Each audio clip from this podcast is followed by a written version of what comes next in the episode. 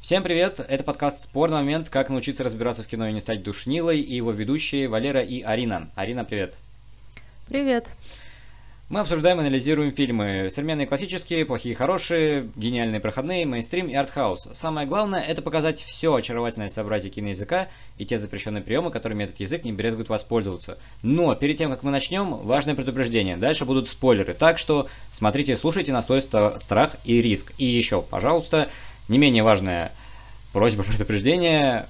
Подпишитесь на канал, поставьте лайки, прожмите колокольчик, поделитесь комментарием, поделитесь своим мнением и поделитесь этим выпуском со своими друзьями. Ваша поддержка очень сильно нам помогает, и она очень важна для продвижения нашего канала.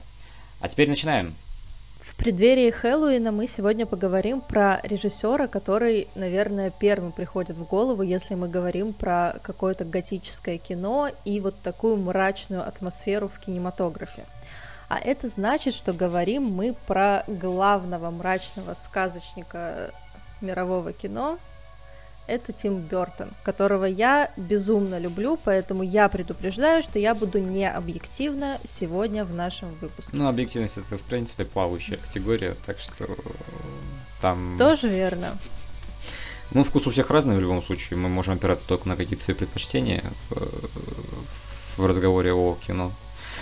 А, да, я согласен, что Тим Бертон в этом плане, он а, режиссер с очень ярким запоминающимся стилем.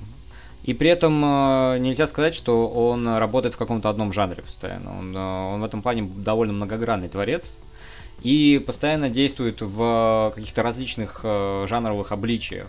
Да, там, то есть и черная комедия, и ужасы, uh-huh. и мистика, и, ну, я примерно перечислил все релевантные друг другу, конечно, uh-huh. вещи, но тем не менее, Бертон умеет и в, коми... и в комизм, как ни странно, да, и в, в мета-описание кино, как мы, кстати, обсуждали один из фильмов Тима Бертона Эд Вуда, э, ссылка будет где-нибудь здесь, и в описании, э, да, и э, Бертон умеет и э, создавать драматические картины, например, как «Крупная рыба», о которой, конечно, очень хотелось бы поговорить, но сегодня она просто не встраивается в тематику нашего, нашего выпуска, да, в общем, у Бертона очень такой богатый диапазон взаимодействия с жанрами, да, но при этом в каком бы жанре он не находился, так или иначе будет проскальзывать его индивидуальная стилистика, которая всегда узнается и которая, да, и благодаря которой он и запоминается зрителям. Он как бы западает в душу каждого и никого, никого не оставляет равнодушным. Ну, по крайней мере, я могу говорить только за себя и, скорее всего, mm-hmm. за тебя. Mm-hmm. Вот, и я не могу, да. Слушай, и в этой связи мы поговорим про пять фильмов, потому что фильмография Бертона достаточно обширная. Все мы обсудить не успеем. Я даже не знаю, как мы и пять-то фильмов успеем обсудить а, в рамках одного подкаста. Но мы выбрали те картины, которые наиболее тематически и стилево, хотя стилево, наверное, у Бертона все подходит ну, под стилево, тематику да, Хэллоуина. Да. Но тематически мы отобрали пять картин. Это Битлджус 88 года, Сонная лощина 99 -го, два мультипликационных фильма «Труп невесты» 2005 и «Франкенвини» 2012 и единственный mm-hmm. мюзикл фильмографии Бертона «Суини Тот» 2007 года. А, да, с учетом того, что этот э, фильм наиболее кровавый э, из тех, которые мы сегодня выбрали. Ну и, в принципе, мне кажется, у Бертона он самый кровавый, даже по сравнению да, с «Сонной лощиной». Да, Это прям Самый пиршество. кровавый, самый жестокий, самый мрачный, самый беспросветный, потому что, как мы выясним, несмотря на всю мрачность, Лично мне кажется, что Бертон очень светлый режиссер, потому что в финале у него есть вот этот некий выход из того даже нельзя сказать экзистенциального ужаса, его там нет, но есть угу. некий выход из вот этой вот Ну, из безысходности какой-то, ну да, из да. безысходности, да. свет всегда есть. Да, но мы его, к сожалению, нет. Да, это, мне, мне кажется, как раз очень хорошая подводка к тому, чтобы в нескольких словах обозреть э, такую целокупность характерных для стиля Тима Бертона отдельных аспектов, да, на которые мы потом будем mm опираться в течение э, нашего разговора уже о фильмах в частности. Да, и в том числе у Бертона, ну, по крайней мере, это не касаемо стилистики, а касаемо мировоззрения, да, которое он продвигает в своих фильмах. Но, кстати говоря, Бэтмен тоже, я бы не сказал, что прям сильно такой не безысходный, но это тоже другой, другой, другой тематики кино. Э, да. Но, тем не менее, э, у Бертона, да, э, режиссер, этот режиссер, он, да, прежде всего вспоминается тем, как он совмещает между собой, да, измерение жизни и измерение смерти, и их смешивает, да, и, так, и как бы он одушевляет то, что мертво, грубо говоря, да, то есть он показывает как бы живые черты мертвого, да, но при этом показывает, что мир живых на самом деле это скорее такой мир э, ну, таких бездушных автоматов, грубо говоря, да, то есть люди, которые что-то делают э, машинально, при этом mm-hmm. они боятся того, чего не понимают, ну, такие типичные буржуа, по сути дела, да, и как mm-hmm. бы он все время и в Битлджусе, и во Франкенвини, да, и в сонной лощине это скорее такое гротескно, э, такое э, гротескное отображение такого суеверного сознания, грубо говоря, да, но только в, различных ипостасях. Но, тем не менее, мы видим, что мир живых это скорее мир ограниченных в понимании людей, да, перед, перед чем-то перед чем-то неизведанным. И, при, и на фоне этого у Бертона возникает, ну, не скажем, типаж, ну, скорее такой прототип героя, который кочует из фильма в фильм, а, герой, который, ну, грубо говоря, не от мира сего, но при этом он не сумасшедший. У него угу. все отлично с сознанием, он все понимает, он э, очень эмпатичен, он все чувствует, но при этом у него есть такая жилка, которая объединяет его с тем, что другие люди не видят, да, то есть это и Лидия в Битлджусе, да, и а, и Кабот Крейн, но это то, ну, и Кабот Крейн это тоже отдельная тема, как раз таки там уже по-другому раскрывается э, эта ипостась героя, да. Но тем не менее, у Бердона открывается такой, э, э, такая фигура героя, которая служит таким связующим мостиком между двумя разно, э, абсолютно разнородными мирами, да. И при этом как бы он одновременно присутствует и в мире живых, и в мире мертвых. Вот. И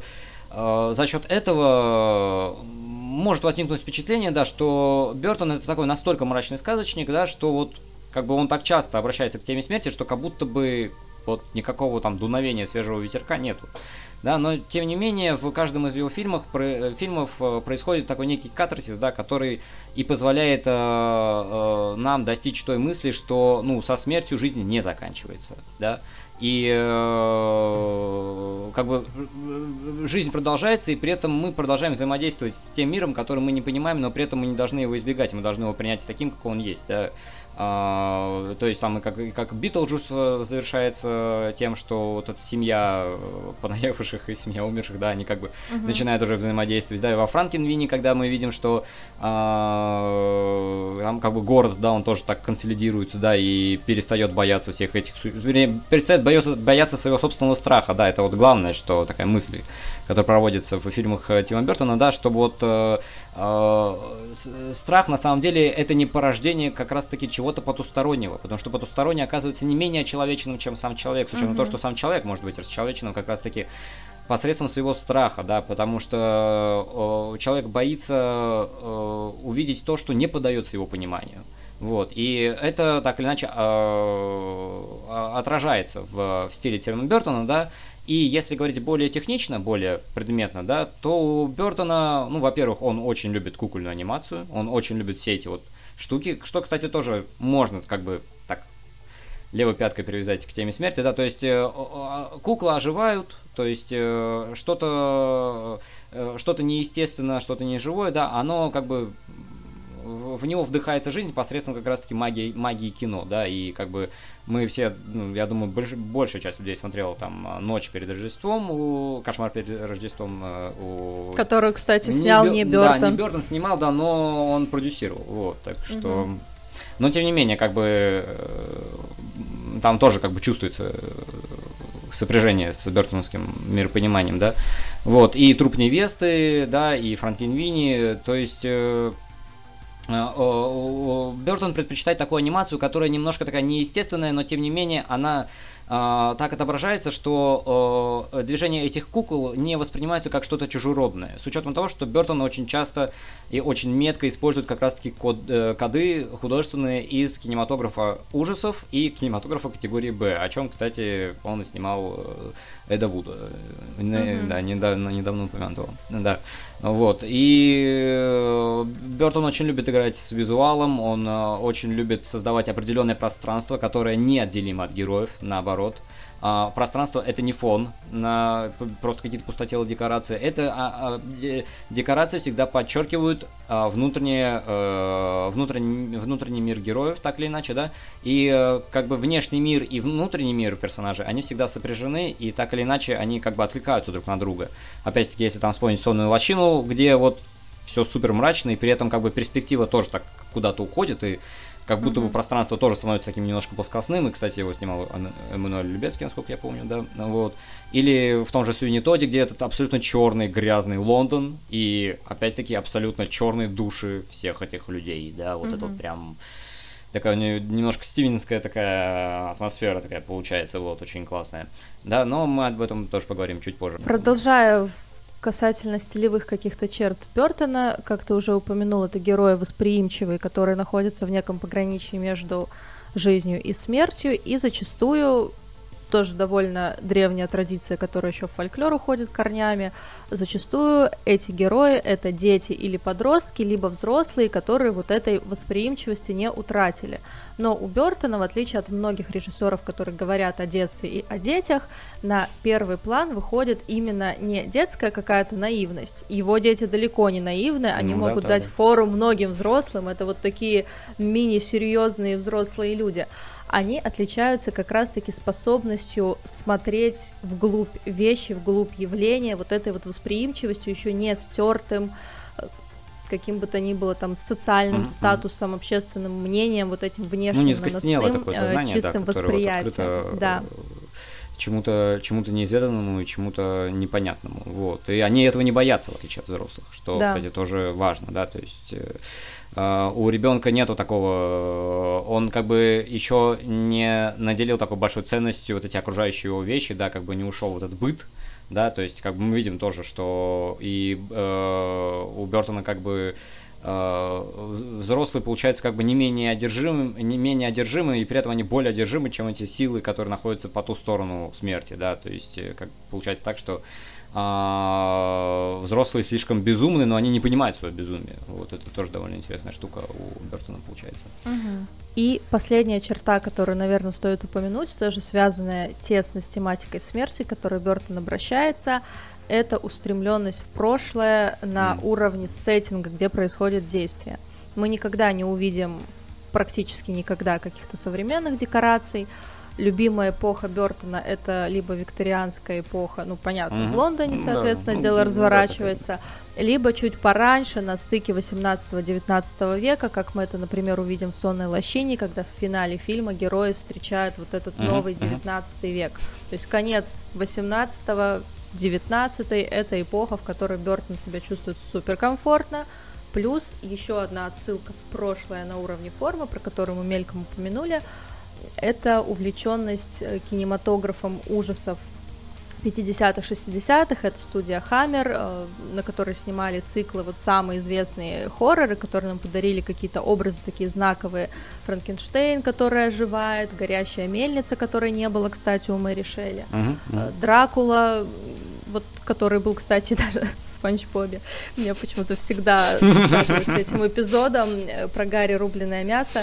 В общем, все вот эти образы знаковые, несмотря на то, что мы эти фильмы уже не смотрим и не можем смотреть, это фильмы действительно категории Б, которые сейчас воспринимать невозможно. Но они комично воспринимаются, они как бы ну, Они не пугают. комично воспринимаются, но они стали уже такой иконой ну, хоррора реликт, просто реликт, в восприятии. Mm. Как бы хоррор равно вот эти фильмы и на уровне формы Бертон нас постоянно отсылает к ним заимствуя даже целые эпизоды, но об этом есть много видео, кинопоиска вот есть, за параллели на Дракула и а, например. Ссылочки что... оставим на сторонние источники в описании. Да. да. Но тут надо сказать, еще я добавлю маленький штришок, да, Бертон опирается как раз-таки на те фильмы, которые отталкивались, э, вернее, как они задвигали психологизм, э, да, вот этот э, какие-то внутренние конфликты героев, и, и как бы делали основную ставку на какое-то такое исключительно визуальное воздействие на зрителя, mm-hmm. Вот. Бертон как бы берет эту форму, да, но населяет ее живыми характерами и живыми персонажами, и за это как раз-таки его, ну, как бы он любим, да, и это как раз-таки является вот этой вот э, ходовой частью его мысли, что вот э, как бы таким образом он переиначивает кинематограф, да, угу. с учетом того, что как бы он на самом деле, Бертон очень большой киноман, вот, но при этом он использует э, все эти отсылки не ради самих отсылок, да, а для того, чтобы их переосмыслить и сделать частью внутреннего мира самих героев. Опять-таки, вспоминая про это Вуда, ну, потому что мне очень сильно понравился фильм, вот, я вообще люблю любые фильмы, где говорят о кино, да, вот, но а, да, вот так. Uh, но и еще одна маленькая вещь. У Бертона не то чтобы uh, такая идет стилизация uh, в, в каких-то временных эпох, и скорее бы я, ну, помимо сонной лощины, сон, сонной лощины и э, Суини Тода, я бы сказал, что у него как-то слабая привязка к актуальному времени прослеживается в фильмах. Ну, там, не считая каких-то более современных итераций, а, да, но как будто бы действие его фильмов происходит не то чтобы в безвремени, но угу. как бы время, оно одновременно и намекает на то, что оно есть вот такое, да, такой исторический контекст, и одновременно его и нет, да, собственно говоря, почему э, Бертона можно назвать сказочником, потому что сказка, она может как бы в таком вот вакууме да. существовать, вот, и угу. это тоже довольно интересная штука получается, с учетом того, что как бы это все равно все не растворяется в какой-то абстракции, у Бертона все равно получаются очень живые, очень, очень э, характерные персонажи. Переходим тогда к нашему первому нашему первому фильму, вернее, это фильм, о котором мы сегодня говорим, «Битлджус». Э, надо сказать, что «Битлджус» — это вторая полнометражная работа э, Тима Бертона. До этого он снимал «Приключения мистера Пи-Ви, такая uh-huh. вот, фактически он там выполнял функцию наемного рабочего, вот, ну, я имею в виду режиссера по найму, вот, и Битлджус это фактически первый такой самостоятельный проект Тима Бертона, ему просто дали сценарий Битлджуса, очень жестокий, первый, первый был скрипт, прям вот полный, прям полный мрак, кошмар, вот, а, и вообще не пахло комедией. Ну да, вообще ни разу не комедия, да. Бертон сделал из нее как раз-таки уже черную комедию э, с минимумом э, с минимумом жестокости, но как бы не без нее, но опять-таки в ключе самого Тима Бертона, да, то есть как mm-hmm. Бертон может показывать какую-то жуть, но эта жуть, она будет как будто бы родная тебе, вот прям вот ты, mm-hmm. ну потому что она человечна, опять-таки, да, это как раз-таки один из элементов комического стиля, ну вернее это комизм, который вот внедрен в стилистику Тима Бертона. Кратко, сюжетная канва. Uh, у нас есть молодая пара, которая погибает в автомобильной катастрофе, причем тоже довольно забавно, что а, их как бы, ну, не убивает, но, типа, песик, который там держит эту uh-huh. дощечку, да, он уходит, и машина падает, потому что у, у Бертона в детстве, у него была собачка как раз-таки с парки, и собаку случайно задавили, вот, и как бы он таким образом в кино немножко так отомстил, значит, э, людям, вот, ну, вернее, машине, а, значит, э, молодая пара тонет, они попадают снова в свой дом и при этом понимают, что они мертвы. Они не могут покинуть свой дом, потому что, ну, не могут, вот. И э, получается такая история о привидениях со, со стороны самих привидений, да, то есть в дом mm-hmm. опустевший приезжают новые, новые жильцы, это такая странная семья, у которой там есть мачеха, муж и пачерица, дочь. Вот, дочь, это Лидия, которая играет Вайнона, Вайнона Райдер, она как раз-таки ребенок, э, у которого еще не замутнено восприятие, да, и оно, она видит этих призраков. Взрослые призраков не видят. А, и э, молодая пара, э, которая вот умерла, она пытается изжить из дома новых жильцов, вот, потому что, ну, как бы надо, ну, как, ну, типа, они там хотят жить вообще-то, да, в их доме, а тут развелись, короче, какие-то штуки, вот. И они пытаются это сделать, но в итоге у них ничего не выходит, и они обращаются за помощью к биоэкзорцисту, как он себя называет. Это как раз-таки тот самый Битлджус. Довольно эксцентричное существо с очень э, вызывающими манерами, так скажем, да, и очень пошлым с очень пошлыми, пошлыми, похотливыми шутками, да, он как бы такой чувство, что у него на уме всегда только одно, вот, и э, этого Битлджуса как раз-таки играет Майк, Майк, Майкл Китон, одна из таких его звездных ролей, которая как раз-таки его закрепила сначала в комическом амплуа, а потом в Бэтмене уже открепил его от комического амплуа и закрепил уже mm-hmm. с другим амплуа, да, а, вот, и вот такая, значит, сюжетная канва, довольно я бы не сказал, что прям супер оригинальная, да, но в фильме важно другое, как раз таки, взаимодействие между живыми и мертвыми и а, визуализация того, каким выглядит мир мертвых. Опять-таки, а, все упирается в комичность, но при этом а, комичностью это все не исчерпывается. Опять-таки, а, Битлджус это черная комедия, но при этом в нем присутствуют определенные драматические нотки, которые за вот этими шаблонными персонажами пока мы, мы видим живых, а, живых персонажей, да, которые вот чувствуют, переживают, да. И что интересно, кстати, вот в целом у Бертона, у Бертона нету таких остервенелых э, шаблонных злодеев. Э, ну, по крайней мере, в большинстве случаев, да, опять-таки, если мы возьмем эту недалекую семейку, да, где там мать какая-то безумный архитектор, да, там э, отец что-то там пытается делать бизнес, да, и дочь такая тоже не в себе, вот.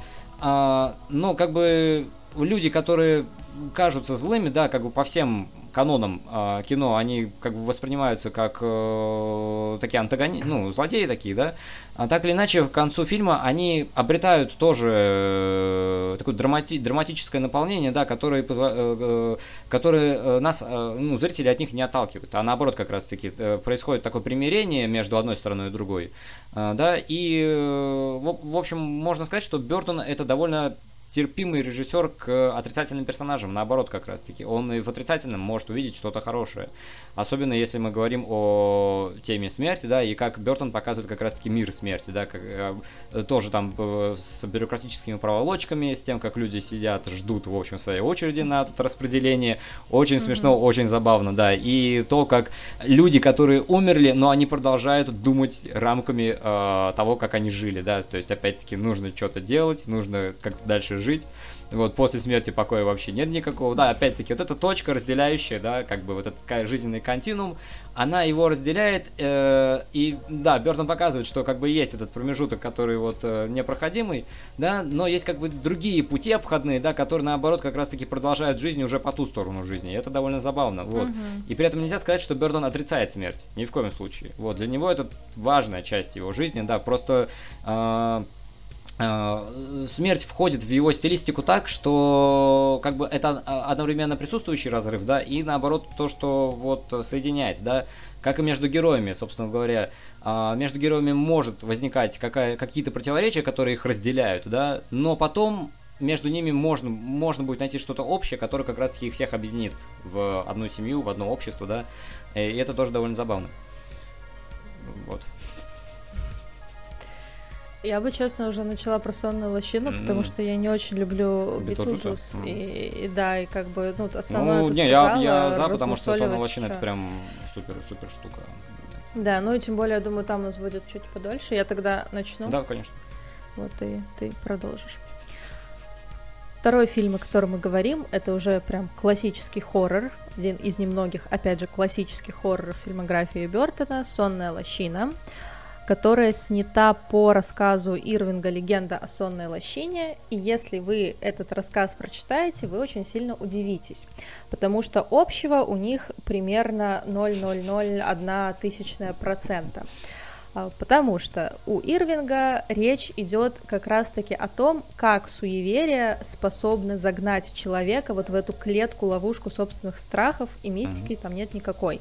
А, главный герой Ирвинга — это учитель Икабот Крейн, который приезжает вот в эту вот небольшую деревушку поселения, и будучи очень суеверным человеком, мнительным, он убеждается постепенно в реальности легенды о всаднике, его местные жители Э, грубо говоря, надувают, э, булят, абьюзят, газлайтят, вот, потому что они приходят к нему вот в образе этого всадника и несчастный ну, Потому что он чужой, конце... чужих нужно изгонять. Да-да-да, вот это, по сути, история о том, как чужака изгоняют, а чужак и сам изгоняться рад в силу вот этого вот своего, своих особенностей ума. А, Бертон делает прямо противоположное. У нас есть главный герой э, в исполнении Джонни Деппа, уже не учитель, а детектив, который приезжает да, который из очень хорошо выглядит свои 36 лет. Прям Прекрасно, я обалдела, выглядит. когда узнала, что ему 36. Он 65 хорошо что... выглядит, а вот прям... Ну, это, да, да. Вот тогда это было самый сок. А, в общем, Икабот Крейн в его исполнении это очень прагматичный человек, который любым событиям ищет объяснение ну, с рациональной такой, точки зрения. Человек эпохи просвещения, да. грубо говоря. Да, это вот новый уже совершенно mm-hmm. тип человека, который приезжает в эту деревушку, которая находится бог знает где, э, в которой все еще верят в всадников без головы, mm-hmm. в каких-то призраков, в мистику. Он пытается это все изоблачить, разоблачить mm-hmm. и доказать, что на самом деле есть какое-то нормальное земное объяснение. Рациональное, да. Но да. Ну, такой Шерлок Холмс. Плюс все-таки в том, что плюс к Икабоду Крейну, что в отличие от других прагматиков героев Бертона, которые настолько зашорены, что они не способны воспринять что-то другое, персонаж Джонни Деппа постепенно понимает, что все-таки есть вещи, не подвластные его познанию, mm-hmm. вообще ничьему познанию, Да-да-да. он это понимает и принимает. Он в конечном итоге все равно переходит эту грань между посюсторонним и потусторонним и принимает вот этот вот мистический мир ему не подвластный, и, собственно, поэтому и начинает в нем как-то ориентироваться и на него влиять. А, да, я только скажу, что тоже довольно интересная инверсия, потому что у Бертона обычно как раз-таки зашоренные, зашуганные люди, которые вот ограничены этим вот рациональным миропониманием, хотя на самом деле это просто закостенелое сознание, да, а, как бы по поверхностным каким-то признакам как раз-таки персонаж Габода Крейна, он как бы относится к этой плеяде персонажей, но при этом оказывается, что Прошу прощения. Ой, ты куда-то пропал. А, нет, все, все в порядке, все в порядке, хорошо. А, но просто окошко улетело куда-то с главного, с главного с рабочего стола. Вот. А, наоборот, получается так, что Икабот Крейн это персонаж, который активно обращается к рациональной стороне понимания.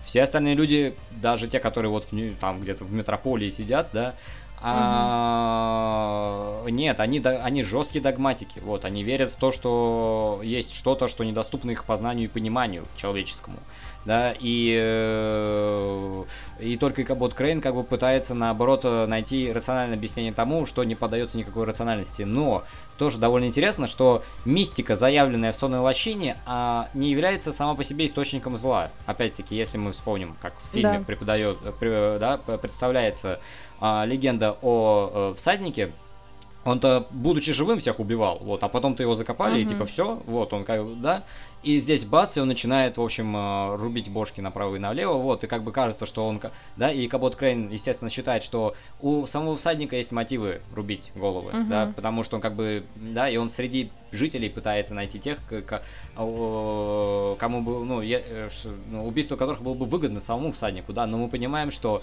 главное зло, опять-таки, не по ту сторону, да, и то, что вот это вот все дикие декорации, кровоточащее дерево, и вот это ведьма и так далее, да, это все на самом деле является просто э, внешними признаками того зла, который на самом деле сидит глубоко внутри самих людей. Сами люди uh-huh. являются источником тех проблем, от которых они, они сами начинают бежать. Да, и, как мы узнаем, что на самом деле всадником управляла одна из тех сестер, которая его сдала, э, я имею в виду этих девочек, да, это повзрослевшие. Вот. И единственным мотивом было только то, чтобы она там заполучила это имение, вот, и избавилась от конкурентов. Все. Да, то есть, опять-таки, чисто меркантильные, алочные мотивы, а, которые вызревают в душе самого человека. И потустороннее здесь, ну, вообще ни при чем. И угу. это тоже интересно, что а, Икабот Крейн, он понимает, что помимо рационального есть еще и иррациональное, но при этом оно не мешает ему в простроении логических цепочек да, он отлично пользуется как раз-таки логикой повествования, грубо говоря, да, ну, в смысле, происходящих событий, да, и как бы, ну, не сваливает всю вину исключительно только на всадника, он понимает, что сам всадник, и, в принципе, вот это, как олицетворение этих потусторонних сил, является просто инструментом в руках людей. И это тоже довольно интересный такая поворот э, драматургический у Бертона, что вот, э, да, зло внешнее, угу. благодаря событиям, оно э, уходит внутрь самих людей, да, и сами люди, они как бы уже пугают больше, чем этот самый, чем этот самый всадник, да, потому что, ну, как бы, ну, в общем, тоже да, довольно интересная штука в плане такой сверхзадачи, которую вот ставил Бертон.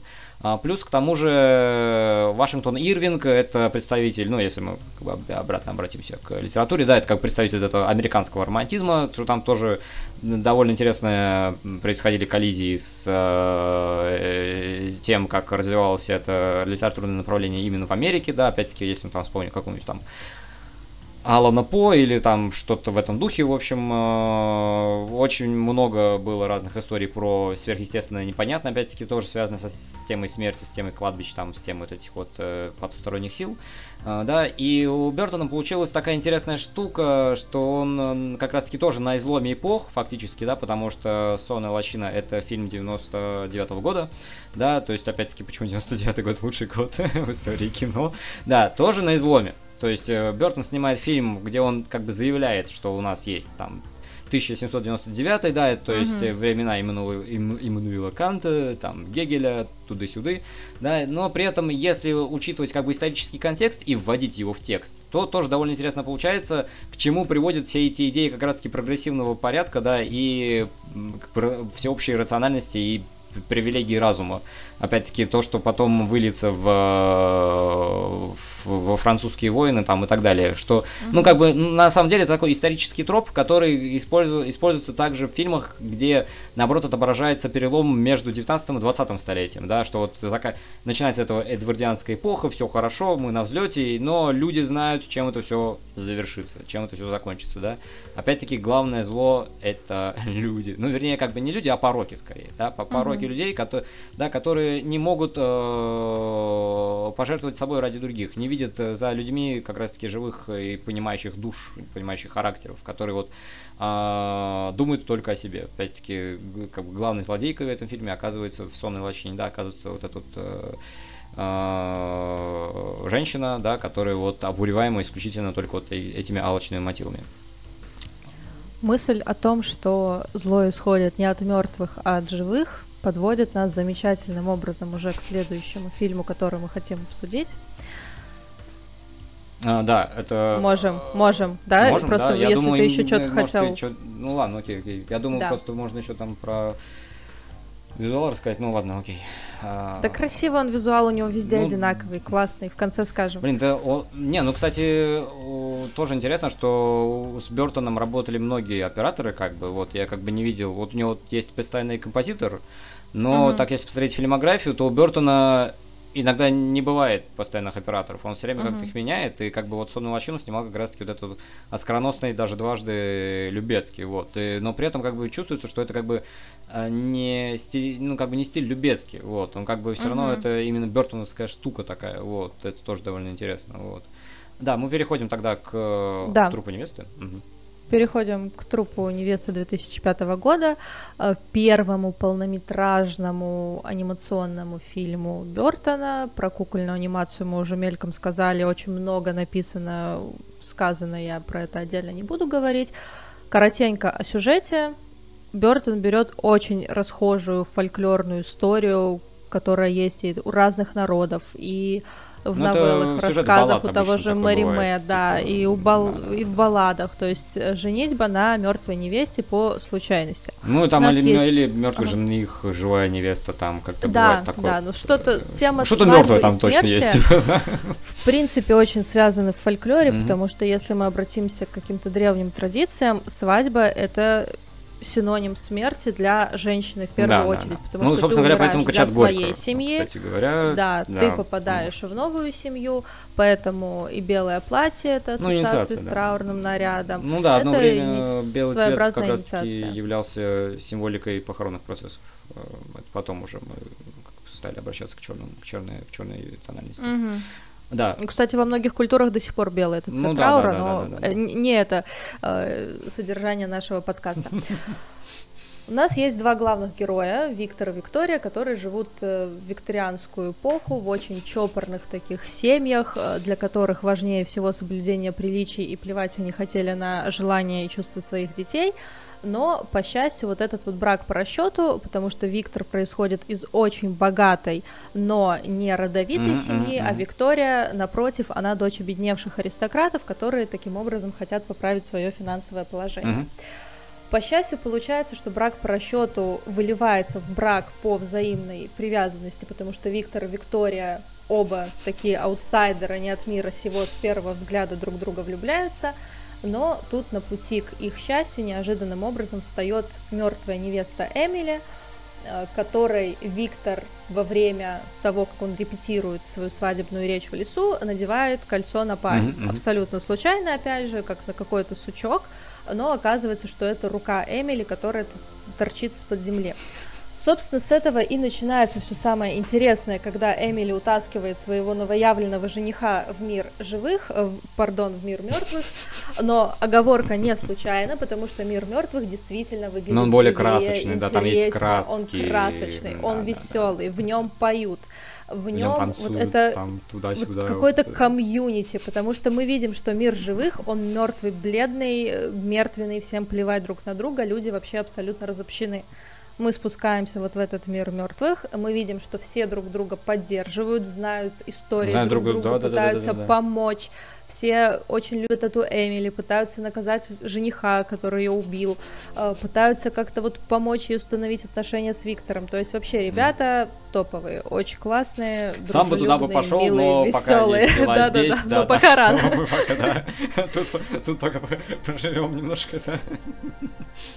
Ну да, то есть э, вот такая сюжетная завязка. Тоже я бы не сказал, что ну у Бертона в принципе редко, ну, у него почти нету таких, чтобы прям вот финчеровских таких сюжетов, вот наоборот mm-hmm. как бы у Бертона в этом плане фокус на другое, скорее. Как раз таки на комизм, на на драматичность, на раскрытие персонажей, на вот это раскрытие внутренних конфликтов и на их разрешение, вот. И сюжет в этом плане является таким грамотно выстраиваемым ходом и поводом для того, чтобы как раз-таки э, раскрыть, э, раскрыть этих персонажей и показать, как они будут менять эту ситуацию в дальнейшем. Вот. Ну, в принципе, сюжетная связка такая тоже довольно типичная и, в принципе, для настоящей истории, да, то есть это и браки по расчету, там и браки между дворянами и э, купцами, да, то есть опять там туда-сюда. Но тоже комично получается, что вот сюжет, который наоборот а, подчеркивал отсутствие чувств в, в таких долженствующих браках, да, он наоборот как раз-таки эту картину и подчеркивает, что, опа, смотрите, как повезло, им нужно было жениться uh-huh. по расчету, а они еще любят друг друга. То есть эта система работала и работает. Но это так, тоже довольно забавно, типа, на, ну, чисто на уровне метакомментария. Я не знаю, может быть, Бертон туда что-то закладывал свое, вот, но тоже довольно забавно получается, что вот, э, потому что обычно как бы в таких историях любовь должна победить, то есть она должна победить вот эти вот разорвать э, вот эти вот догматические традиционные ценности, вот, и утвердить себя, вот. А Здесь... А тут неожиданным образом на пути любви становятся не какие-то социальные да, препятствия да, да, да. или желания родителей, но буквально сама смерть. Да, в этом плане, да, сама смерть, и это тоже довольно забавно, когда этот главный, э, главный по мертвецам говорит, что, типа, вы можете пожениться только тогда, когда смерть вас не разлучит. Ну, пока вас смерть не разлучит, а она как бы уже. Так что ваш э, договор абсолютно ликвиден, да, и вот. Uh, да, и опять-таки мир живых у нас отличается большей красочностью, такой он более сочный, более веселый, динамичный, чем мир. Мир э, а, да, ну потому что он живой, а мир живых как раз-таки мертв, да. Вот, опять-таки, да, это противоречия, которые вот закладываются уже на уровне изложения. И тоже тут нужно сделать такую Э, небольшую, небольшую заметку, что вот у Бертона есть определенная любовь к жанру мюзикла. Опять-таки мы перейдем чуть позже к Суини Тоду, да, но у, у Бертона очень большая любовь к музыке, к тому, чтобы эта музыка подчеркивала, она встраивалась в фильм и не служила только иллюстрацией переживаний, да, не служила просто а, таким а, эстетическим фоном, который вот просто подчеркнет общую такую эстетическую составляющую, да, но является также и а, тоже одной из частей вот этого ходового механизма всего вот этого драматургического целого, да, и опять-таки здесь мы видим, как а, очень хорошо работает между собой э, дуэт э, Бертона и Эльфмана, вот. А, еще как бы забавно, как работает дуэт Эльфмана с э, Тимуром Бекмамбетовым, который снимал президента Линкольна под, под продюсерством Тима Бертона. Да, но в общем такие вот штуки взаимосвязывающие, да, которые сейчас не относятся к нашему разговору. Да, и э, да, то есть у, у Бертона запоминающиеся визуалы, запоминающиеся как раз-таки э, саунд-дизайн и саундтреки, да, которые вот именно западают в душу, да, и как бы вот связывают, и они как бы и подчеркивают одновременно и трагедийность вот этой темы смерти, да, и при этом они все равно в этой общей трагедийности, они позволяют нам про прочувствовать как раз-таки то, что последует дальше смерти, да, или а, почувствовать какую-то надежду на то, что что-то светлое точно будет. И, возвращаясь обратно к трупу невесты, мы видим, что на пути любви становится не столько сама смерть, сколько другая любовь, которая как раз-таки была прервана также смертью. Да, и это тоже довольно интересно, как э, в Суине Тоди эта тема будет немножко переиграна. В трупе невесты все заканчивается хорошо, кто бы мог подумать. Вот, то есть э, э, Эмилия, да, она Эмили или Эмилия? Эмили. Да, спасибо. А, Эмили понимает, что э, она просто разрушает счастье другого человека, да, ради, ради своего и э, понимает, что она должна эту связь разорвать между собой и Виктором, да, чтобы позволить ему ощутить свое счастье. Если уж она умерла, то тогда, но опять-таки это тоже довольно интересно, как восстанавливается в данном случае граница между жизнью и смертью. Не в том плане, что э, эти вещи должны, эти вещи не могут смешиваться, да, а в плане как раз-таки э, разрешения внутреннего противоречия и внутреннего конфликта самой Эмили, да, которая вот хотела любви, но вот угу. не случилось, не получилось. Вот, то есть она как бы преодолела в себе этот, этот разрыв, да, она преодолела в себе эту боль и утрату и стала жить в смерти, грубо говоря. Вот, э, то есть довольно интересно, как здесь перемежаются между собой как бы главные роли. С одной стороны, у нас есть Виктор и Виктория, но при этом у нас есть еще и персонаж Эмили, и все эти три героя, они друг, э, они в принципе равнозначные и равноценные. Вот, хотя Виктория немножко, конечно, задвигается туда тоже, как-то немножко туда, вот, но она, тем не менее, тоже является не, э, немаловажным персонажем, да, то есть это не просто такая пустышка, которая там сидит в башне ждет, да, она как бы тоже пытается преодолеть эти границы своей уготовленной роли, да, и все разрешается так, как разрешается, вот, и опять-таки это кукольная анимация, которая тоже довольно плавная для кукол, это тоже очень, ну, вообще стоп-моушен, прям чудесно, прям вот очень классно, да. И плюс еще выступление этого скелета черепа, который рассказывает mm-hmm. историю Эмили, это прям что-то невероятное. Это моя самая любимая стала просто музыкальный номер. С учетом того, что я как бы не очень люблю мюзиклы, если что, вот, потому что там uh-huh. все время думаю, что ну вот опять они сейчас начнут петь, и это будет да, слушать. Ну, как бы это не диснейский мюзикл в этом плане, вот это, э, да, тоже, тоже довольно забавно. А моя любимая сцена очень символичная для творчества Бертона. Это, как ты можешь догадаться, свадьба предполагаемая Эмили и Виктора в церкви, когда мертвецы выходят наверх, когда вот они все стекаются в церковь. Это очень забавно и смешно, когда пастор пытается их отогнать. И, вы не шумите, подождите, ну да-да-да. Это абсолютно прекрасно и, на мой взгляд, очень трогательно решено, очень просто, но трогательно вот этот момент встречи умерших mm-hmm. со своими да, живыми да, да, родственниками, когда классно. поначалу живые ужасно боятся, отбиваются, а потом узнают, что это там, и причем кто муж, первый к ним жена, подходит? Бабушка, дедушка, да. К ним первый подходит мальчик, который узнает деда в скелете. Да, типа, опять же, очень... дети, они более восприимчивы, они видят. Это абсолютное примирение, мертвые никакой опасности не представляют. Напротив, это вот те люди, которых ты любил, когда они были живы, но они продолжаются и после смерти. Ну вот они сохранили эту любовь от тебя в смерти, да, да и вернулись вот да, но опять-таки есть сюжеты, где это немножко иначе работает, и возвращение мертвых как бы не приводит ни к чему хорошему, но это другие фильмы, о которых мы поговорим когда-нибудь потом. У Бертона да. все примеряется, и жизнь и смерть это явления, продолжающие друг друга, поэтому. Да, но я думаю, как раз таки вот на этой ноте можно перейти к фильму, который это опровергает. Он очень сильно отличается стилево, мне кажется, поэтому он ну, не то, что прям провалился, хотя он, по-моему, и провалился в прокате, его не очень любят. И я, честно признаться, тоже не очень люблю Суини Тода, то есть стилистически да, mm-hmm. но это очень сильно выбивается из вот этого мира Бертона, который гармоничен. Здесь полный ну, здесь хаос полная дисгармония, да. Но я скажу по воспоминаниям, что когда он выходил, и были вот эти вот постеры там везде, для меня как-то был немножко диссонанс, что Бертон снял, ну, что-то типа хоррора, потому что, ну, я представлял себе, что Бертон снимает что-то страшное, но при этом это смешно должно быть. Вот, или, mm-hmm. по крайней мере, драматично, как в «Крупной рыбе». Но уж явно не про маньяка-садиста, который, mm-hmm. типа, всех кромсает направо и налево. Вот, я как бы для меня...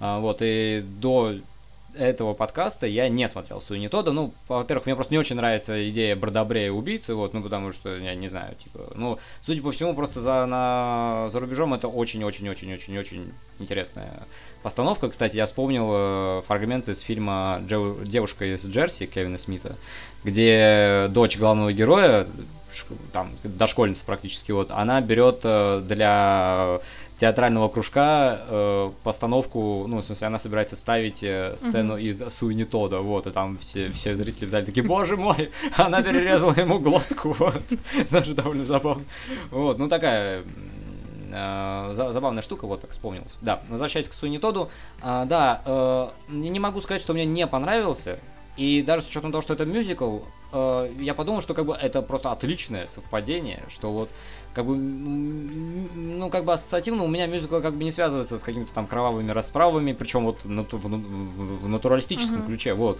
А здесь прям реально главный герой это просто падший человек, у которого отняли все, он, у него месть превращается просто в э, идею фикса, в, он замещает вообще все, нету никакой жизни в этом мире, да-да-да, граница между живым и мертвым, видите, рассеяна.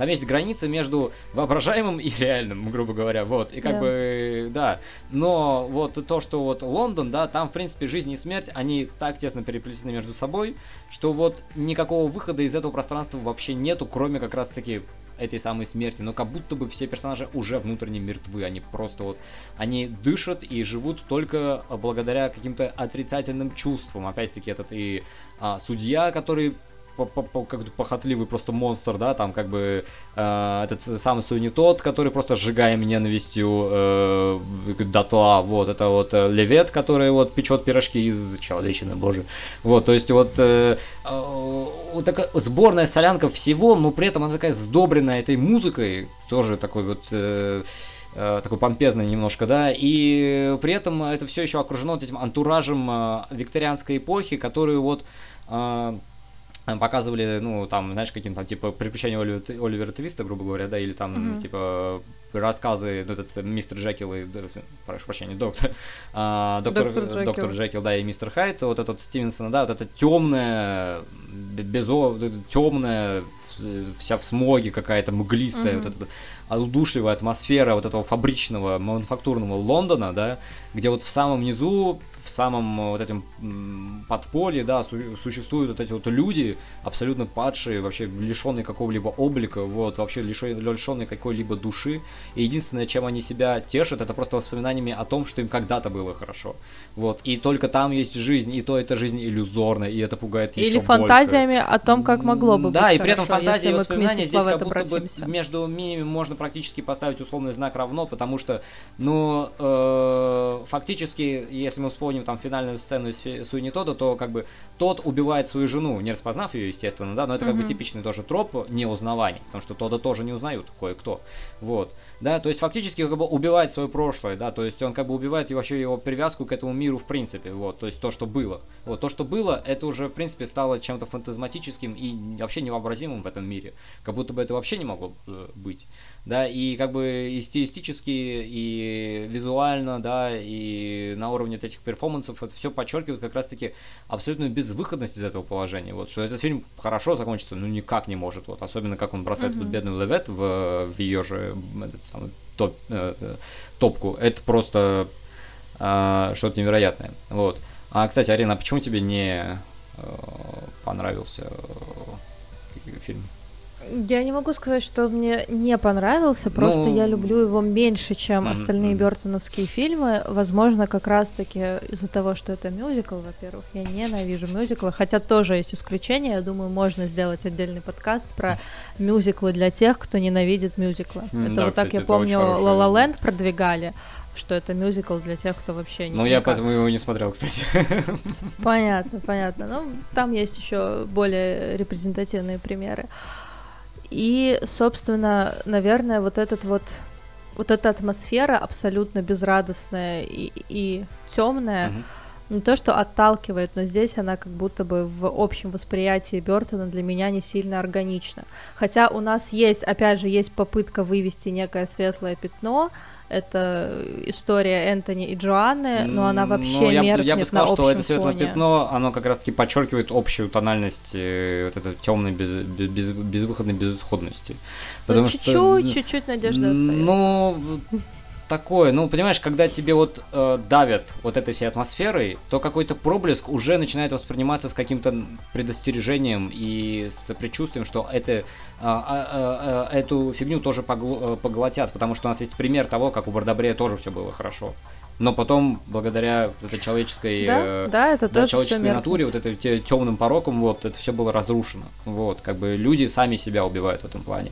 И что, опять-таки, тоже подчеркивается сюжетно, драма- драматургически в фильме, да, как, как из людей готовят эти пирожки, да, то есть э, э, люди и на физическом уровне друг друга поедают, да, и, в принципе, на уровне ментальном, да, и социальном они вот это друг друга поглощают, вот, да, и все это, и все это превращается в образ вот этого затхлого, вонючего города, да, опять-таки, Uh, мне кажется, здесь можно найти некие референсы с э, аллюзии с, допустим, знаешь, там, типа а, парфюмера Тома Диквера, да, mm-hmm. и у, ну, мне просто чисто визуально очень сильно напоминало очень Холм, похоже. Шерлока Гая Ричи, вот. Там как бы сюжет, mm-hmm. ладно, отставим в сторону, да, но в плане а, в плане постановки, да, и в плане художественных, ну, э, художественных каких-то элементов, да, ну, очень сильно как бы вот э, э, смежны для меня вот эти вот э, штуки, да, ну, просто мне нравится еще атмосфера вот этого викторианского Лондона, да, как вот этот вот э, смешение всего, да, и, рож... э, э, и вот это порождение ненависти и злости в предельно сконцентрированном вот этим людском потоке, такой Вавилон практически, вот, да, где опять-таки человек человеку волк э, фактически, да, там как бы и, и стороннее зло тоже не нужно, тоже интересно, что в Суине Тоде вот эти намек на мистику вообще изымается, абсолютно. Угу. Са, э, просто злоба настолько сильно объемлет этот мир, что она как бы даже, она изгоняет даже что-то потустороннее, что как бы со смертью вообще заканчивается все. Этот мир уже мертв фактически, вот. Потому что из него как бы уже нет выхода куда-нибудь туда, в другую сторону, в сторону жизни. Да-да-да. Этот город безукоризненно мертв. Это из зонг оперы Суини тот, которую Горшинев ставил как раз-таки не по э, мюзиклу, а по фильму Бертона. Нет. Я просто добавлю сейчас последнюю, последнюю ремарочку. А, как на уровне э, в, ну, в смысле, да, мы уже поняли, что вот эта безысходность, безвыходность это одна из таких важнейших стилевых и эстетических черт конкретно Суини Тода, да, с учетом того, что как бы мы до этого говорили, что у Бертона как бы все чудесно должно быть, вот, но тут э, не чудесно, совершенно безрадостно, да. Э, как заявляется, эта тема как раз-таки вот этой тотальной смерти всего, даже самой смерти, грубо говоря, уже на уровне э, титров начальных, э, да, как открывается фильм, что вот появляются эти капли крови, вот эти вот все, оно растекается, uh-huh.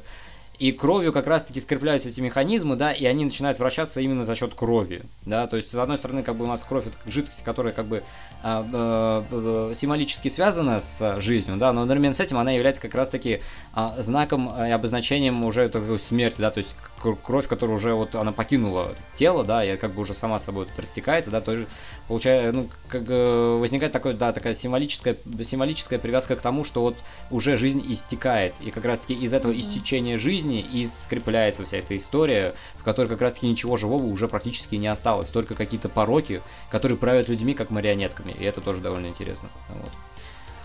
Переходим тогда к последнему нашему э, представителю э, Бертоновского я хочу сказать пантеон, хотя, блин, он же не Лавкрафт, типа что. Да, э, Франкен, да, Франкен Винни. А, меня только Э, вопрос, почему Франклин Винни, хотя, ну, как бы в самом фильме, типа, не употребляется это слово вообще никак, типа... Не знаю, сделаем вид, что мы этот вопрос не задавали. А, у этого фильма довольно, ну, такая долгая предыстория. Долго не потому, что фильм долго делался, а потому, что Бертон начинал свою карьеру как раз-таки с короткометражки, в котором он э, в котором, да, присутствовал мальчик, который э, оживлял методами доктора Франкенштейна собаку свою с парки. Вот. И Франкенвини у нас э, тоже э, это не фильм, это мультфильм, там э, тоже присутствует кукольная анимация. И, кстати говоря, сейчас маленькая ремарка. В плане такого эффекта Манделы. Кажется, что Бертон, он как бы всегда снимал кукольные, фи... кукольную анимацию. Что вообще он одни мультики снимает, да, у него два да, мультика. Да, да, да, вот. И как бы ты все время вспоминаешь кошмар перед Рождеством, потом понимаешь, что типа, а, нет, он как бы этим не занимался, да. Многие еще и Каролину в стране кошмаров тоже да, приписывают, да, да, потому да, что, да. а ее делал режиссер, который снимал кошмар перед Рождеством. Ну да, вот и вот как-то это все слепляется в сознании, да, и потом оказывается, mm-hmm. что как бы нет, у Бертона наоборот он именно режиссер.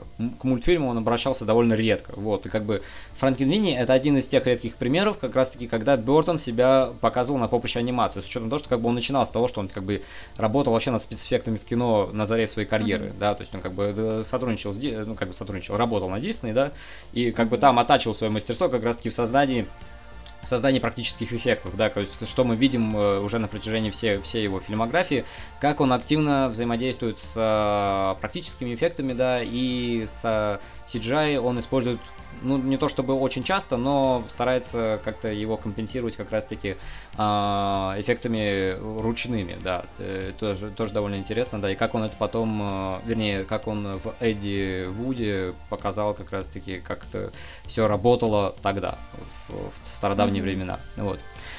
Кстати, очень иронично, что в 1984 году, когда он снял свою короткометражку, когда он работал в Диснее, и его в конечном счете уволили за слишком мрачный и неподходящий для детей э, стиль работы, иронично, что в 2012 году Франкенвини мы посмотрим на постер, мы что там увидим? Мы увидим там Дисней. Круг замкнулся, и та же самая история, и та же самая компания. Это не круг замкнулся, это значит, что нужно двигать свое мышление. Э, надо, не надо бояться критики, нужно, нужно двигаться своей Нужно дорогой. менять тех, кто тебя не понимает, да, конечно. а ну, кстати, Бертон, ну, это мы, я думаю, уже в выводах поговорим, а, в принципе, о фигуре самого Бертона, потому что, мне кажется, это довольно э, образцовый, э, образцовый пример как раз-таки того, как человек, ну, как бы он позиционируется как интроверт такой, да, такой закрытый в себе, mm-hmm. да, но при этом у него четкое видение того, что он хочет сделать, да, и он пробивается вообще всеми правдами и неправдами к тому, чтобы mm-hmm. реализовать именно то, что он хочет. Вернемся к Франкенвине. У нас есть история о, о мальчике и о его собаке Спарке, такая маленькая собачка с ним бегает, да, это как бы его единственный друг. Хотя, в принципе, я бы не сказал, что у... Прошу прощения. Виктора. У Виктора, да, спасибо. Это много Викторов, я думал, я сейчас перепутаю. А, Угадай, любимое имя называется. Такой, Виктор и Виктория живут в викторианскую эпоху. Спасибо. Да. У Виктора, я бы не сказал, что у Виктора слабо налажены социальные связи. Ему просто, я бы, я бы сказал, что ему просто неинтересно находиться в обществе э, сверстников, да, им, он как бы а, одолеваем, как раз-таки он снимает э, какие-то свои маленькие фильмы, там, Э, склеивают их на, на пленки, да, опять-таки это, по-моему, 70-80-е годы как раз-таки у нас э, отражаются в, в, в, этом, в этом мультфильме. А, да, он погружен в исследование, он увлечен наукой, ну, собственно говоря, можно сказать, что это альтер-эго самого Бертона, грубо говоря, в какой-то мере. А, да, и дальше по сюжету фильма ну, отец Виктора пытается его там наставить на то, чтобы он активнее участвовал в школьной жизни, там, э, стал спортсменом. Зачем-то, я не понимаю. Вот, ну, ладно, окей, хорошо. С учетом того, что как бы отец у него тоже не показан каким-то тираном, который от него что-то требует. Вот, ну только вот... На, на, Просто взрослые на... пытаются ну, сделать да, да, с учетом того, что как бы он улыбаясь и как бы, ну, желая mm-hmm. сыну лучшего и так далее, да, то есть, опять-таки, к вопросу о том, что у Бертона нету остервенелых таких э, злодеев, ну, опять-таки, мы только что говорили о том, что они есть, да, но это уже другое. Есть, но не везде. Ну да, то есть Здесь у Бертона нет. либо все плохо вообще все, либо у него все хорошо относительно, да. Но вот, хотя опять-таки вспоминая сонную лощину, там, ну, тоже, ну, такое, вот. А, в общем, у, у Виктора э, Спарки случайно сбивает машина. Собака отправляется на тот свет. Ну, вот. А, на уроке физики, тоже, тоже довольно интересная такая импозантная роль э, Э, учителя физики. Э, что, кстати говоря, интересно, как Бертон из режиссерского амплуа, ну, фильмов как раз таки, переключается на, в режиссуру анимации, да, и он, э, и при этом он переносит эту эстетику э, заявления таких образов в, во внешнем, да, то есть у нас как бы как внутренний, внутренний, внутренний мир персонажа, он как бы отражается, ну, как в любой анимации, такой гротескный, да, он отображается на там, внешнем виде, да, то есть угу. как бы, как это, среднячок, он будет и изображен как-то средний, да, там как бы девочка с каким-то странным котом, да, она у нее такие большущие глаза там и так далее, да, то угу. есть вот это все, все, что узнается на интуитивном уровне, да, и как бы это есть и в фильмах Бертона, да, и в анимации, с учетом того, что как бы мы уже до этого сказали, что э, Бертон при этом наделяет своих персонажей живыми, живыми характерами, да, то есть как бы все равно э, есть какое-то преодоление между, э, между такой яркой стилевой эстетикой, да, и э, психологизмом, да, который нам позволяет как раз-таки погружаться во внутренние, во внутренние перипетии э, самих этих событий, самих, самих персонажей. В общем, э, Виктор, узна, э, Виктор узнает про вот эти вот эксперименты с электричеством, о том, что электричество это путь из жизни, да, тоже mm-hmm. довольно забавно, как он вокруг собаки начинает рисовать эти молнии, вот.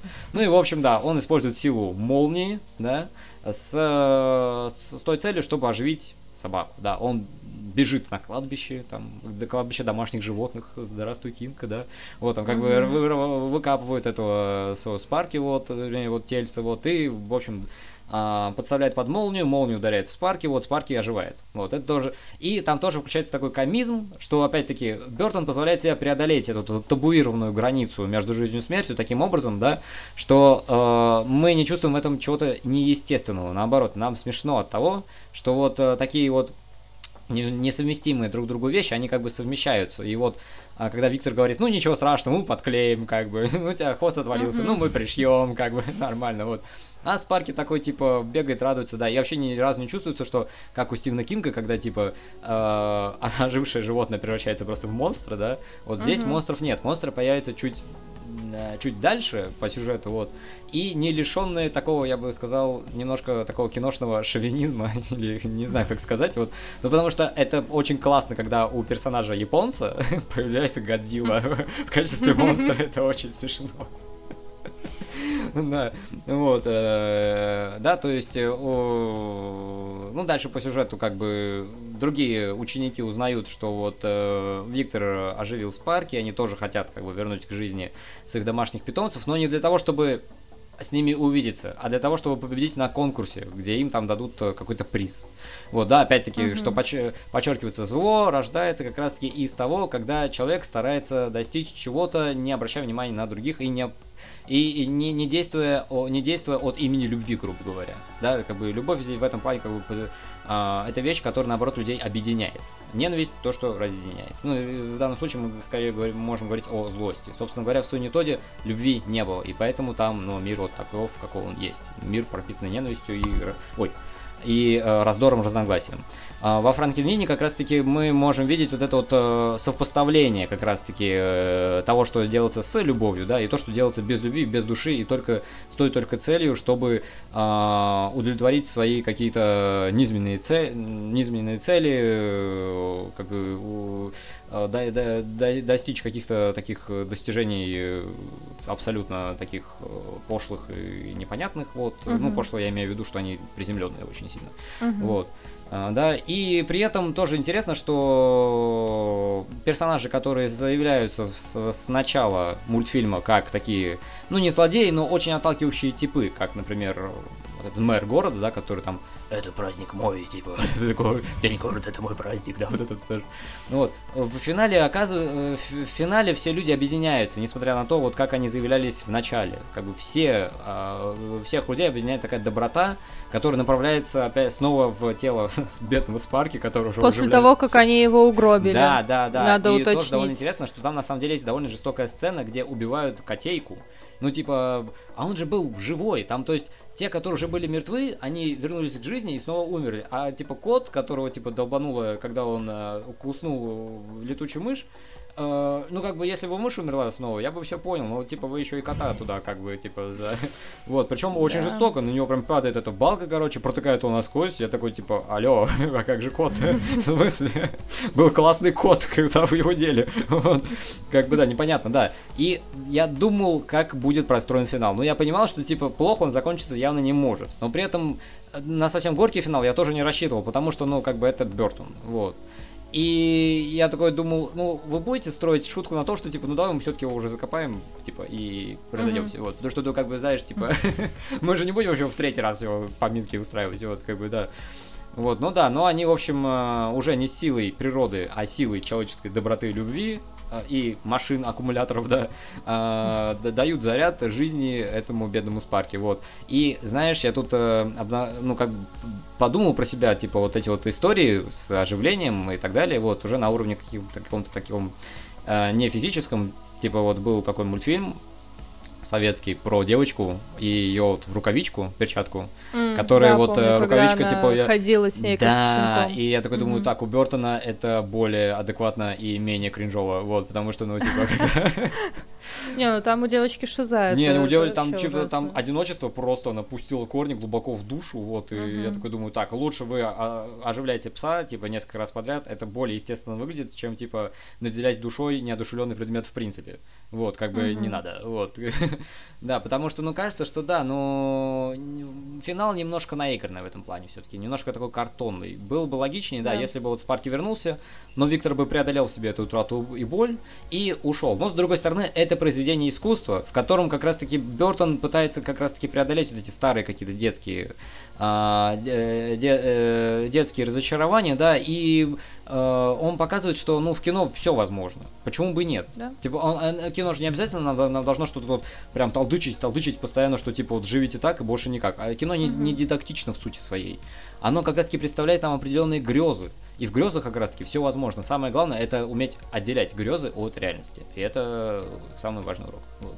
Хотя, опять-таки, кино не, дидактично. И мы видим а, прекрасно, как, что происходит, когда, типа, все смешивается между собой, да, и нет никакого выхода, нет никакой границы, опять-таки, как в Суини Тоде. Вот. В общем, да, можно добавить пару слов про то, как э, Бертон который с первого взгляда вроде как там все очень так линейно, просто понятно, uh-huh. сказочно, но он раз за разом переворачивает знакомые нам сюжеты, как мы выяснили uh-huh. это с Ирвингом. В принципе, Бертон часто обращается к экранизациям. Мы не говорили в рамках этого подкаста, но когда-нибудь, может быть, поговорим и про Алису, и про Чарли шоколадную uh-huh. фабрику. Uh-huh. То есть у него очень часто в основе лежит некий литературный текст, который он переосмысляет не то, что прям сильно, а mm-hmm. вообще прямо противоположно. Как и здесь мы знаем, что Франкенштейн оригинальный, написанный Мэри Шелли, это mm-hmm. история, по сути, об ответственности творца да. за свое создание. Mm-hmm. Переступая вот эту границу жизни и смерти, Франкенштейн создает чудовище, которое да, да, ничего, кроме разрушения, не несет. Здесь прямо наоборот. Граница переступаема, она есть, как нам все-таки показывают, угу. когда возвращают всех этих условных монстров обратно. Да, да, да. Но это не преступление, это наоборот надежда, надежда на продолжение, надежда на возрождение.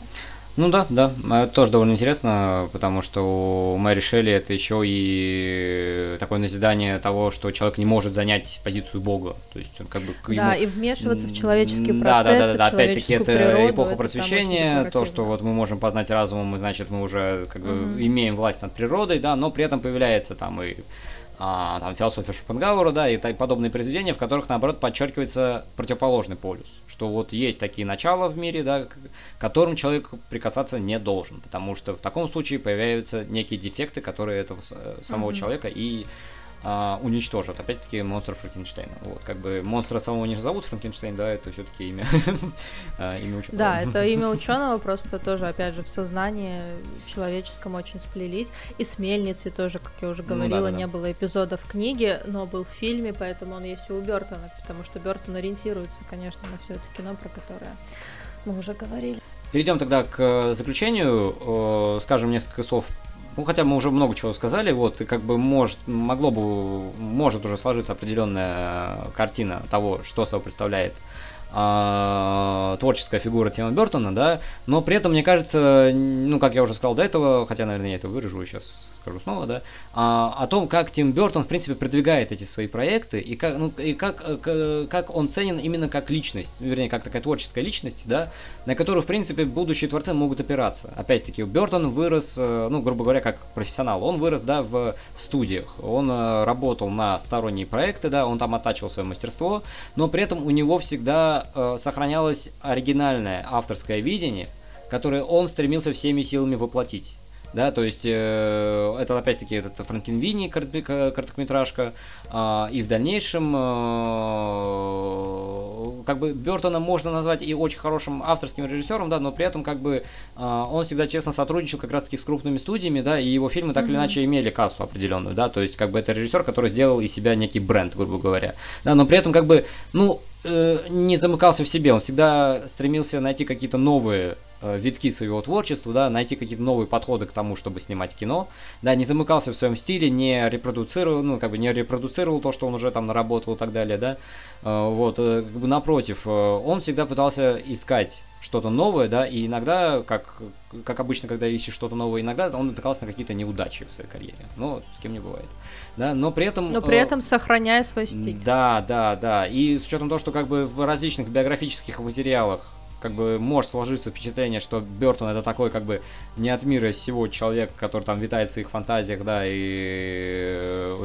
замкнут, э, а, замкнут от всего мира, но покажите мне такого человека, который пробился бы через э, вот эти промышленный ад студий, да, и сделал то, что он угу. хочет, вот, это невозможно, да. если ты, да, если у тебя нету такой крепкой бульдожьей хватки, вот, это невероятно, вот, это, в, к, это к психологическому портрету самого Бертона, да, и к тому, как он, как он добивался того, чего он хотел. Вот. Потому что, ну, если посмотреть на фильм Бертона, то как бы очень сложно найти, ну, как бы я вот с таким сценарием, как, допустим, Сонный Лощина, да, или Суни Тода, я приду на студию, mm-hmm. мне скажут, дадут от ворот поворот и скажут, что, типа, я шел гулять. Вот. А так, ну, очень все классно получается. А, вот. И да, э, если, если вернуться уже к художественной стороне, опять-таки у Бертона поднимается, ну, уже, как мы говорили, тема смерти. Вернее, даже скорее такого взгляда на человеческую душу через призму этой самой темы. Да, опять-таки, как мы говорили в, в контексте сонной лощины, что зло просыпается не со стороны того, что неизведано, а со стороны самих людей. И, возможно, как бы сама человеческая природа нам не знакома. Вот. И как раз таки оттуда возникают как раз таки все эти монстры, которые вырываются наружу. Опять-таки, как в Суинитоте, где как бы уже эта монструозная атмосфера, она, в принципе, уже притворяется в этих человеческих деяниях, которые а, отторгнуты, в принципе, от этики как таковой. Вот. Э, и при этом, как бы, мир параллельный, мир по ту сторону смерти, оказывается более живым и более теплым, а, и более соучаствующим, более эмпатичным, чем мир, чем мир живых, как, например, в трупе невесты. Да. А, вот, то есть э, такая диалектика, которая постоянно как бы разворачивает, как бы Бертон ею, играется как то кубиком э, Рубика, да, он как бы постоянно находит какие-то иные грани, вот это вот, э, как казалось бы, уже, ну, набившие оскоменные темы, да, но тем не менее, как бы в искусстве все повторяется, но не все повторяется, как ни странно, вот, потому что, да, там, где повторение, там, там есть различия, да, но это уже другой вопрос, да, но опять-таки, а, что, что мы видим уже на протяжении всей фильмографии Бертона, да, в этом плане, как ни странно, его фильмы как бы педалируют одну и ту же стилистическую компоненту, но при этом не повторяются. В этом плане как бы его интересно смотреть, интересно смотреть, как развивается его мысль на протяжении всей фильмографии. Или когда он, наоборот, возвращается к прежним мыслям, да, и как-то иначе, иначе э, пересматривает, да, как, например, типа, как он представил мир в сонной лощине, да, и как он вернулся, в принципе, к, такому же, как бы, стилистическому наполнению уже в Суинитоте, да, то есть как это все перекликается, взаимодействует, это все очень интересно, очень э, э, и очень экстравагантно, да. Дорогие друзья, спасибо, что были с нами. Мы завершаем этот выпуск про Тима Бертона. Мы его, мы его записываем немножко до Хэллоуина, да, но выпустим его уже непосредственно в а, сам этот праздник, чем бы он ни был, хотя он как бы в нашей культуре не то чтобы очень сильно прижит, но тем не менее, что и, как бы эпоха, ну как бы глобализм, он вот к такому приводит, не суть, да. А, надеемся, что вам понравилось, пишите свои комментарии, пишите, делитесь своим мнением, а, подписывайтесь, ставьте лайки, нажимайте на колокольчик, в общем, вы все знаете, как это все работает. Мы тоже знаем, как это все работает, поэтому просим вас очень активно об этом. Так, таковы реалии, да, таковы алгоритмы Ютуба так как бы сам по себе ролик в тренды не выйдет, к сожалению. А, да, но зато мы будем знать, что вам нравится. Кстати, если вы захотите какой-нибудь отдельный подкаст про Wednesday, то вполне возможно мы можем его сделать. Я хочу отдельный подкаст про Wednesday. Я хочу. Да, но мне понравилось. Если нам все-таки ответят в комментариях, что как бы помимо нас еще кто-то хочет, то тогда мы можем подсуетиться и сделать. Вот, э, как бы, ну, нужно понимать, что мы тоже как бы не железные. Вот. Но мы с радостью, если будет ответная реакция. Спасибо большое. Всем пока. Пока.